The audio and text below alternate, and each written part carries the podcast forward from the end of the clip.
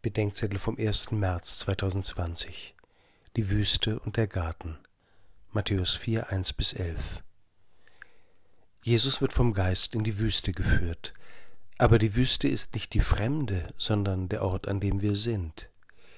Deshalb rühren die drei Versuchungen Jesu an die Grundfragen unseres Lebens. Wovon lebe ich? Der Versucher sagt, weil du Gottes Sohn bist, kannst du dir machen oder nehmen, was du zum Leben brauchst.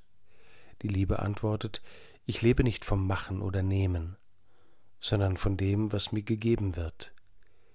Die Dinge und Menschen, selbst mein Leib, sind Gabe, nicht Ware und nicht Beute.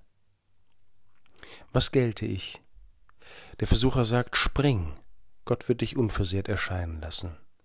Die Liebe antwortet, ich will nicht, dass Gott meinen Willen tut, sondern ich will den Willen Gottes tun. Wir werden nicht frei, wenn wir Gott für unsere Reiche in Anspruch nehmen, sondern dort, wo wir uns für sein Reich in Anspruch nehmen lassen. Wo wir mit Gott lieben, sind wir Könige. Wem diene ich? Der Versucher sagt, bete mich an und ich gebe dir die Weltherrschaft.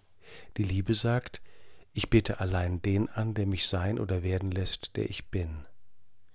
Die Frage, wem wir dienen, stellt sich nicht nur angesichts der Armen, sondern auch angesichts der Mächte der Welt.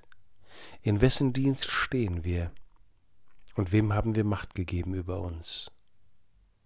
Wir haben, sagt die Heilige Schrift, den Garten gegen die Wüste eingetauscht, den Garten der Gaben mit der Wüste der Beute, den Garten unserer Würdigung mit der Wüste sich beweisen zu müssen den Garten der Herrschaft mit Gott, mit der Wüste der Anbetung der Macht. Wo wir mit Jesus empfangen, was Gott gibt, wollen, was Gott will und anbeten, was Gott ist, dort wird die Wüste zum Garten und wir werden frei.